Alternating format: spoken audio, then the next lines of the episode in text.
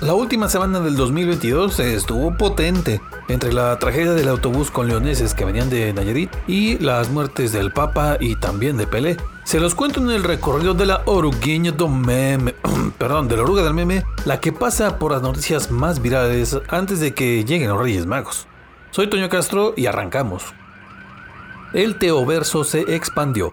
Durante años la raza anduvo bien sobre con Teo González y su parecido con Tao Pai Pai. ¿De qué hablas? No entiendo nada de lo que estás diciendo. Ah, bueno, a ver. Teo González, comediante leones de más de 30 años de carrera, que es harto conocido por su larga cabellera que casi siempre trae peinada como una cola de caballo. Y Tao Pai Pai, uno de los villanos más recordados del anime Dragon Ball. Bueno, pues con eso empezó el Teo Verso. Sí, era un mito hasta que un día el buen Teo se aventó un comercial en el que salía disfrazado de ese villano de Dragon Ball y así tuvimos por fin a Teo Pai Pai. Se volvió canon de golpe. Así mérito, pero ahora el Teoverso se expandió. En las últimas dos semanas, o poquito más, se empezaron a ver unos anuncios espectaculares en varias ciudades del país, incluido León, con una silueta de perfil de una persona con cola de caballo. Y dentro de la silueta había fotos de sitios emblemáticos de la ciudad donde estaba instalado ese anuncio. Por ejemplo, aquí en León, pues el Arco de la Calzada. Y le acompañaba la frase es Claudia. ¿Va? Bueno, son espectaculares para apoyar la intención de la jefa de gobierno de la Ciudad de México, Claudia Sheinbaum, para lanzarse por la presidencia de la República en el 2024. Sí, sí, falta un montón, pero pues bueno, ya saben, campañas adelantadas, ¿eh? Pues total, que la raza le encontró similitud a la silueta de Sheinbaum con la del buen Teo González y en redes se soltó bien chido el mame con el parecido con el comediante. Hasta el Chumel Torres entró a ese cotorreo y compartió varias de las fotos de los anuncios que hay en todo el país y preguntó que cuándo era la gira del comediante leonés y etiquetó al buen Teo. Y mi paisanicísimo, pues ya saben que también le entra y compartió la imagen y dijo que próximamente esperaban las fechas. Teo, eres un fenómeno y un día te voy a entrevistar aquí en La Oruga, ya dije.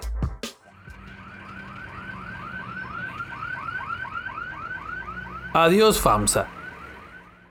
Sí se acordaban de las tiendas FAMSA, ¿no? ¿Qué? ¿Cómo que no? ¿Qué, qué? Chale. Bueno, pues son algo así como el Liverpool, pero para la raza. Más accesible, pues. Y rifaban en los años 90 y los 2000. Bueno, todavía en los 2010, como que también, ¿no? Pero en los últimos 7 años ya de a andaban viendo bien complicada su situación. Tenían su propio banco y en 2020 se declaró en bancarrota. Y de ahí para adelante empezó a bailar las calmadas y justo esta semana pasada, pues, ¿qué creen que pasó? ¡Se murió! Sí, más o menos así. El martes fue cuando en Celaya y en León las sucursales de la tienda aparecieron ya casi vacías y habían tapado sus aparadores. Y las fotos de esto se movieron bastante en redes, igual que las notas. Algunos hasta se pusieron a presumir sus deudas con la tienda, o bueno, lo que llegaron a comprar. Pues parece que todo el tema de las ventas por internet le sigue poniendo una patiza a los comercios convencionales. El futuro es hoy, ¿oíste viejo?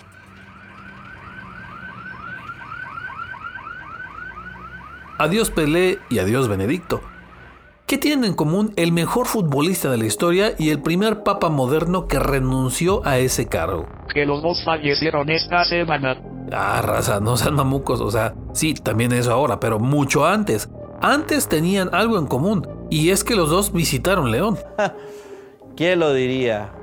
Pues sí, sí, sí, sí. Ambos anduvieron por acá. Pelé vino en dos ocasiones. En 1967 fue la primera y la otra en el 70. Mucha raza tiene por ahí fotos de recuerdo de aquellos días que les han dado sus abuelos o sus papás. Ah, por cierto, fue de los primeros en meter un gol en el No Cap, jugó el partido inaugural. Bueno, en una de esas no saben cuál fue el papá que renunció, pues fue Benedicto XVI. Su nombre de civil era Joseph Ratzinger, y cuando estaba en el jale este de ser vocero de San Pedro, vino a León en 2012 y es el único papa que ha venido aquí a Guanajuato. Pues el jueves pasado murió Pelé, llevaba un rato con cáncer de colon y a los 82 años se hizo uno con la fuerza y dos días después falleció Joseph Ratzinger. Ese se pasó al lado oscuro. Ah, raza, compórtense, hombre. Bueno, el chiste es que coincidencias hubo con estas dos muertes que le dieron vuelta a todo el mundo durante la semana pasada. Larga vida al rey Pelé y que descanse en paz Ratzinger.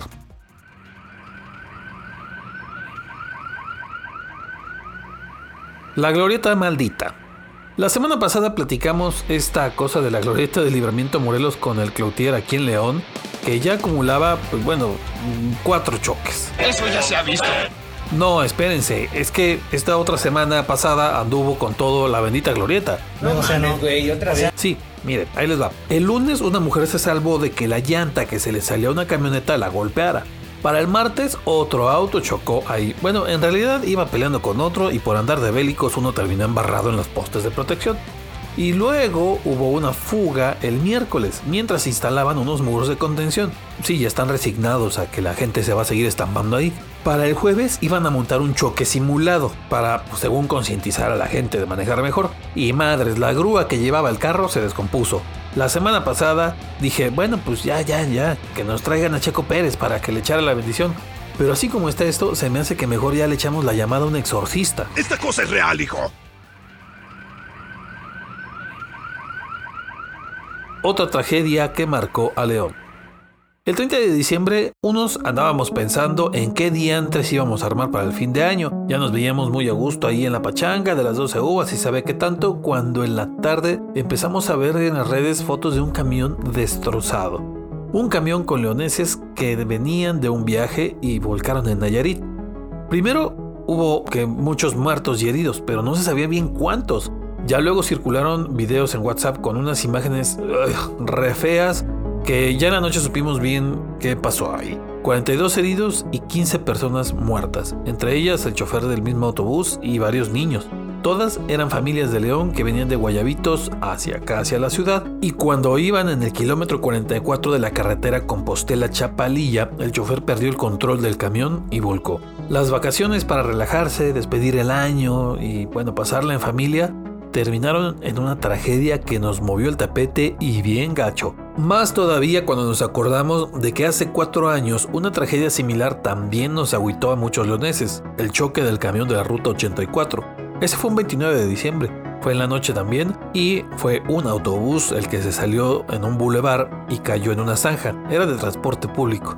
Bueno, el resultado fueron 11 muertes y más de 40 lesionados. Durante las horas siguientes al choque en Nayarit, los nombres empezaron a publicarse y se confirmó que eran varios integrantes de algunas familias las que tripulaban ese camión. Que si el camión era re viejo, que si tenía sobrecupo porque iban 57 cuando nada más le cabían 42, que si iba muy rápido, que si la carretera estaba mal trazada. No valía tanto la pena ya eso en ese momento, no cuando, pues bueno, tantas vidas no se pueden recuperar. Aunque sí, sí, eso lo siguen investigando las autoridades de Nayarit. Los heridos fueron traídos en ambulancias y helicópteros hasta León, entre el sábado y el domingo y todavía los dos días siguientes, aunque algunos lo vieron difícil, pues les cobraban cientos de miles de pesos de cuenta de hospital allá en Tepic. Incluso se empezó a hacer una colecta para juntar la lana y que pudieran salir, pero al final recibieron apoyo las familias y pudieron traer a sus familiares. Los fallecidos llegaron el domingo para ser velados y sepultados aquí en León. Pero ahora el 30 de diciembre también tiene una cicatriz profunda en los leoneses. Gracias Nayarit. Entre toda esta tragedia hubo un gesto bien chido, de esas cosas que regresan la fe en la humanidad. A los heridos del choque se los llevaron al Hospital Comunitario de Compostela de Nayarit y a otros hospitales en Tepic, la capital de ese estado. Bueno, pues ahí en Compostela, una ciudad así chiquita, chiquita de unos 77 mil habitantes, la gente supo del choque y se lanzaron al hospital para llevar cobijas y comida a la raza y también para los heridos, porque pues sus familiares ya habían llegado en la noche para tratar de saber qué pasaba. ¿Por qué lo hicieron?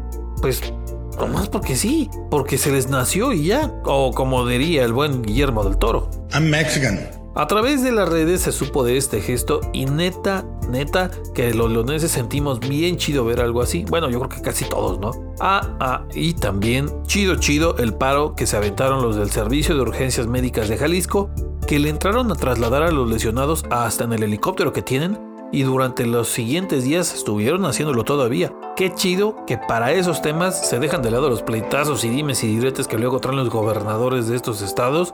Afortunadamente a los de Compostela y a los de Nayarit que ayudaron y a los de Jalisco también que hicieron paro. Gracias, neta, gracias desde acá, desde León. Aquí acabó la ruta de esta semana de la oruga del meme y los esperamos para la próxima. Bueno, acuérdense que la oruga circula por Spotify, Google Podcast, Apple Podcast y estamos en TikTok. Ah, y no se olviden de dejarle algo de cenar a Melchor Gaspari. Ah, raza tan brava. Bueno, ahí la vemos.